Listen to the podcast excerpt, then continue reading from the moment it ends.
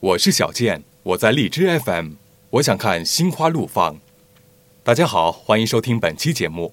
刚才说到的《心花怒放》啊，是黄渤和徐峥继《泰囧》之后的又一部公路喜剧片。今天呢，我们不妨来聊一聊在路上的那些事儿。为此，我非常荣幸的有请到我的一位在旅游方面有非常丰富经验的同事俊威，来和大家一起分享他的经历。哎，俊威你好，哎，你好，小健。俊威都去过哪些地方？给我们介绍一下。这一次算做了一个毕业旅行，去了去了泰国，还有去了西藏。哦，这是近期完成的一个旅对行对啊。对，泰国什么时候去的？泰国是今年的六月份到七月份，六月份到七月份，在那边待了一个月啊。待了对，算整整一个月吧，整整一个月。哦你为为什么能待那么长时间呢？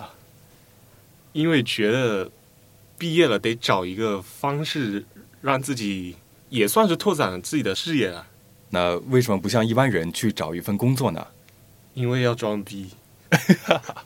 还是还是去去寻找一一一一个方向，一不知道以后寻寻找一个方向吧，啊说实话还是算比较迷茫，比较迷茫。嗯嗯嗯刚毕业，毕业旅行啊，算是非常非常高逼格的一个毕业旅行了。呃，那么在西藏的话，哎，说起西藏啊，是很多旅行者心中的一个圣地，是吧？呃，大家都说去旅游，它的最高目标就是去西藏，是这样吗？有很多说法。我去西藏这个愿望是在三年前高三那一年就有了。嗯，高三就有了，对对对。然后，然后在在大学里的时候，可能没办可法能因实施为哈。种种原因，可能还经济问题、时间时间时间是问多，题经济啊问题受限制比较大吧。啊，啊，这次这次去西藏的一个渊源是什么呢？是参加了汇联街景这个公司的志愿者活动。志愿者活动，对啊，主要是要你们做一些什么工作呢？呃，志愿者主要负责数据采集，还有一些拍照的任务。啊，那肯定对你旅途中的一些非常小的细节，你肯定是把握的非常好。 呃对，，应该算是这一次算嗯，西藏的深度游吧，深度游了啊，算对，深度游了。是非常非常有意思的一件事啊。那在西藏去之前，我知道去啊西藏非常困难，因为它的地形啊、高海拔、气候等等原因非常特殊，需要有一个非常专业的技能，还有一个非常充分的前期准备哈。你之前呃准备了哪些东西，或者准备了哪些事呢？呃，因为我之前没有去去过高海拔的地区，嗯之前的话我准备了有一种药物叫高原安，它就是在进藏前，就呃克是制你的高原反应。对对对，前十天左右嗯就可以开始服用了，可以缓哦解你的高原反应。还有一种是红景天胶囊，哎，这个高原反应是每个人都会有吗？也不一定，也不一定每个人都会有看嗯个人体质看个人体质，还有一些、其实蛮多算是心理因素也比较大。啊。对，可能很多人觉得一直看攻略或者看书上说，哎，高原反应怎么怎么样，嗯然后很多人在心里有一个担忧已经存在了，所以就更容易产生。但是你之前没嗯去过，所以所以预防一下是吧？对对就对吃这个对，主要药也有这个担心的情况。嗯，其他呢？其他话肯定是装备要带足，冲锋衣，冲锋衣是一定要带的，我觉嗯得。高海拔是非常高寒的地区，对对对，然一定要后保气候暖。多变，一定要嗯保暖。感冒算是感冒很致命啊，据说对，感冒算是一个高原的一个杀手吧。杀手哦。那那必须大家记住了啊，冲锋衣、各种保暖设备啊，一定要备足了。呃，出发点是在哪儿呢？出发点是我走的这一条是川藏南线，出发的是哦从南线嗯成都开在始，成都，成都往西。嗯，往西，往西的话是直接是进入山区了，是吧？对对，会先经过泸定、康定，整个我知道哈，这个成都是平原，而且是中国阶梯的第二级，呃，海拔不是特别高。那么刚刚出发的时候，那应该是直接就是进入一个那个进山的一个过程，马上就是一个高海拔的一个地区了，对对吧？路上应该会非常危险吧？路上特别是在可能过了康定之后，嗯，过了康定海拔就是会慢慢的加深，因为然后就要开始撞山了，啊、转山就是要已经开始撞山一了，直是盘山的那对种对对盘山的公路走。啊，然后盘山公路可能你在开着上面可能还会有落石啊，旁边可能就是悬崖，这样路况还算是嗯比较危险。有遇到过什么事故吗？有遇到过是在西藏藏段，就是通麦那一段、啊遇到了泥石流，哦，然后遇到泥石流啊泥石，流规模特别大，就是从波密到通麦的这一段路上，嗯可能因为下雨了，然啊后然后他之后是因为是之前塌方过了一次，然后有一辆就推土机，嗯推土机然后去开始就为我们开路嘛，然后突然就是从从山顶传来的响声，嗯然后我们都不知道怎么回事，然后啊只、只看你到们师就傅，只嗯之就是之前有经过一次泥石流，然后你们对我们对堵你着们了还是还是要要继续前进，不对能不能是说这个等到这个路疏通之后才能走。对，可能刚开始也不知道说路堵了，然后啊之前走到那里才发现说路堵啊了，然后一辆推土机来了，然后他在就是我们开路的过程中嘛，然后突然山顶传来一声巨响，我们不知道怎么回嗯事，只看见师傅马上从推土机里跑出来了，然后马上泥石流，然后塌方滑坡，然后就把整个推土机都推到底下的河里去了，哦，那对那应该就在你们近在咫尺的一些地方，十米的距离，十米的距离啊、太危险了，非常危险太危险了，真的说算是吓尿了，有有一 点，吓尿了。特别是之前老是地震啊什么的这块地方，对吧？对它的地质结构和土质的结构不稳定。啊，那你们当时就应该是已经在西藏境内了吧？对对对，当时已经在西藏境内了，啊，整个感受，第一个感受就是遇到危险，遇到危险。这就是山区。那那经过山区之后呢，是一个一片什么样的情形呢？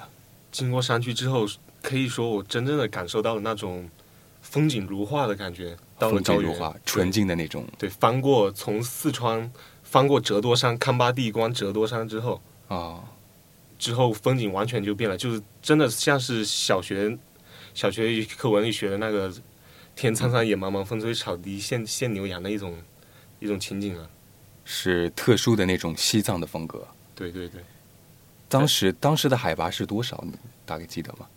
当时的海拔是有因为这是西藏边缘嘛，应该也不是特别高啊。啊，因为从折多山的海拔，我一下具体忘了，然后下山海拔估计是三千多吧，三千多，三千六七八左右，三千六七八的话嗯是达到一个高原反应的一个水平了吗？算算了，嗯达到一个高原反应，那身体还是因为吃了药还是还可以 OK 的，对，还 OK 的，还 OK 没问题没问题哈。啊。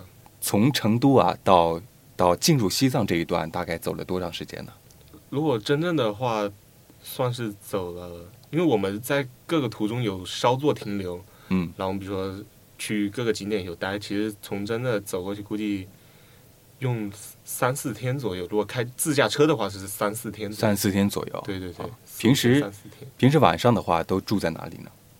住在旅店宾馆，还是旅店宾馆？对我听说很多呃背包客啊，或者他们那种驴友啊，都是外面扎个帐篷这样。我特别有佩服骑行三幺八三幺八的那些哥们，哦，那些还哥们朋友，我特别佩服他们，特别辛苦骑行这一段线。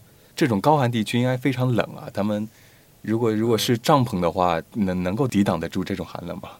应该应该可以。如果说像骑行的准备的装备，肯定是帐篷、防潮垫、睡袋，还有一些保暖的衣服，肯定都都要有的。对于专业的装备来说，这种还这种程度还是 OK 的。对，啊还是 OK 的，主要是根据个人体质。